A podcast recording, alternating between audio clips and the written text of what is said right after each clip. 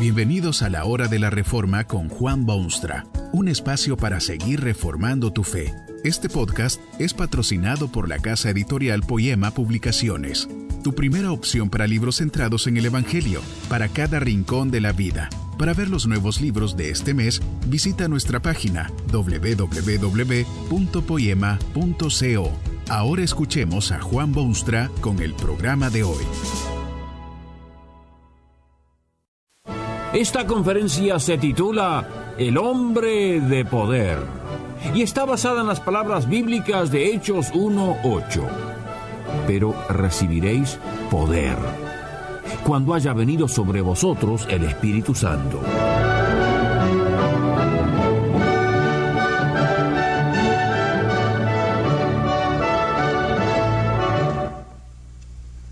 La mayoría de la gente sabe lo que quiere decir la palabra pentágono, una figura geométrica de cinco lados. Muy pocos, sin embargo, saben lo que quiere decir la palabra Pentecostés. También proviene del idioma griego y contiene el número cinco. Se refiere a un suceso extraordinario que tomó lugar cincuenta días después de la resurrección del Hijo de Dios. Fue un día inolvidable y hasta hoy mismo la Iglesia cristiana lo celebra y recuerda. Hubo aquel día manifestaciones estupendas de un poder maravilloso. Primero, se oyó el sonido de un viento recio que soplaba. Luego los discípulos presentes observaron la aparición de lenguas repartidas como de fuego. Por último, se puso de manifiesto un poder incontenible en aquellos discípulos, un poder que se posesionó de sus mentes, emociones y de sus labios, de modo que predicaron poderosamente las grandiosas obras de Dios. Poder semejante no se había observado en la historia toda del mundo. El apóstol Pedro predicó ese día con elocuencia singular, y el público oyente se vio herido en lo más profundo de su ser, hasta que al fin tres mil personas se convirtieron al Señor y recibieron también ellos el poder del Espíritu Santo. El pequeñísimo grupo de ciento veinte creyentes se había convertido en una compañía treinta veces mayor. Estos seguidores de Cristo se aprestan a enfrentarse con el mundo entero para hacer oír el mensaje de la gracia de Dios. Lo que les falta en números les sobra en poder. El Espíritu Santo les proporciona todo el poder que necesitan. Uno no puede evitar una pregunta. ¿Existe aún en este siglo ese poder? ¿Permite Dios todavía estas cosas entre los hombres de hoy? ¿Puede el hombre de hoy disfrutar de aquel mismo poder? ¿Tiene usted el poder del Espíritu Santo? La respuesta es categóricamente afirmativa y la promesa del apóstol y del mismo Jesucristo se cumple constantemente.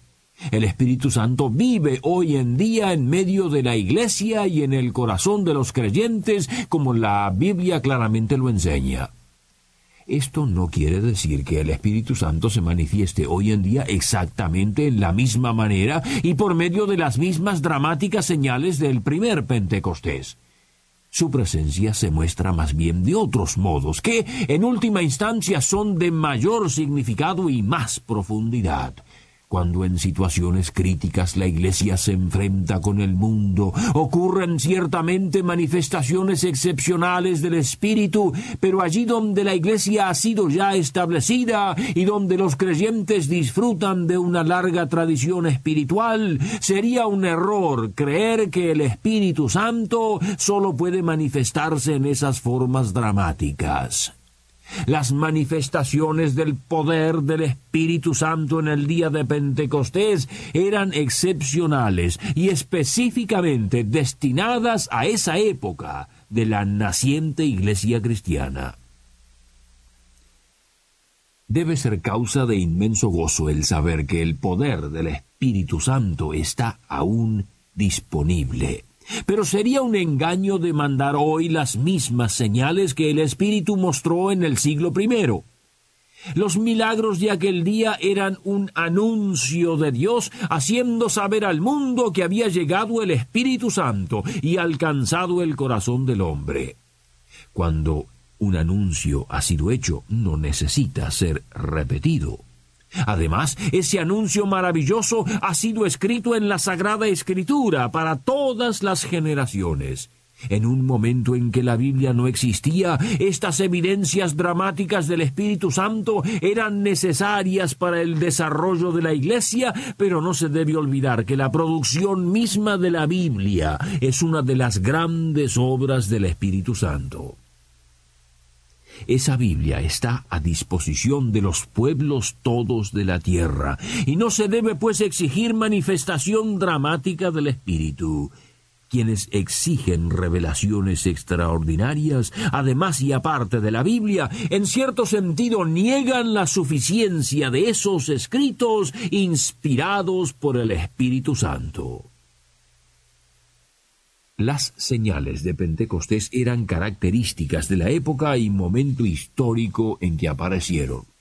Fíjese usted en el don de hablar en lenguas. No fue una cosa arbitraria, sino sumamente funcional. Llegó en el preciso momento en que se hallaban en Jerusalén viajeros de todas las naciones debajo del cielo. Este milagro permitió una obra sin precedentes en la historia, que fue anunciar el Evangelio a esas vastas multitudes. Los milagros de Dios siempre tienen un propósito, no son mero teatro. Muy poco después ocurrieron cosas extrañas en la iglesia cristiana, como puede verse en la carta de Pablo a los Corintios. El apóstol hace ver que los espectaculares milagros del Espíritu deben ser considerados como cosa secundaria y dar lugar a evidencias más permanentes e internas de su poder extraordinario. Es obvio que en la iglesia de Corinto los cultos de adoración eran tales que no permitían la predicación sistemática y ordenada de la palabra de Dios.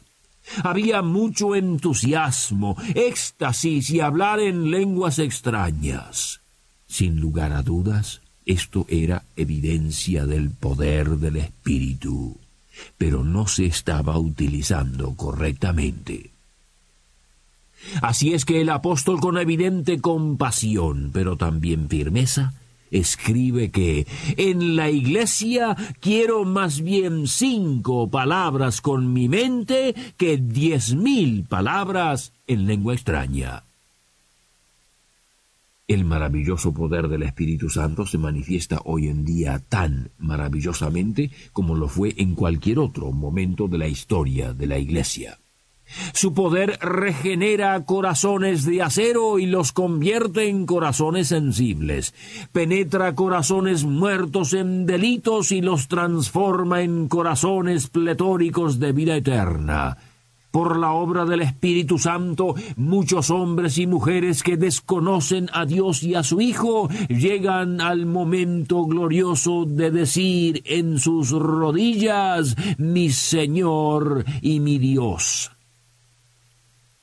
La presencia de hombres y mujeres de fe en este tiempo materialista testifica elocuentemente al poder del Espíritu Santo. No son los sistemas educacionales que los producen. Aun en el caso de organizaciones llamadas cristianas, se trata de humanizarlo todo, reducirlo a términos matemáticos o científicos. Pero pese a ello, hay quienes no han doblado sus rodillas ante estos baales y quienes han sido inspirados por la visión de la fe cristiana.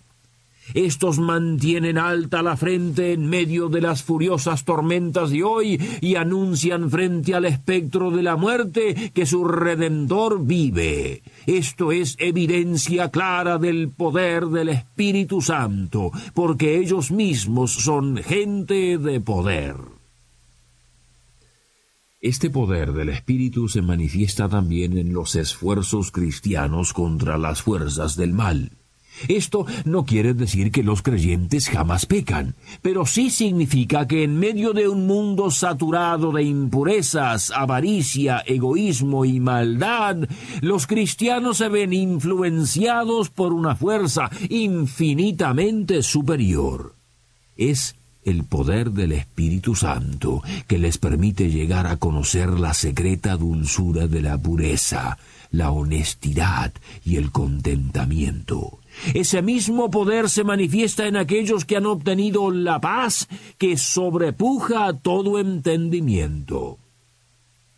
Pese a confusiones y peligros, dolores y angustias, el creyente posee una paz comparable a la serena superficie de un plácido lago.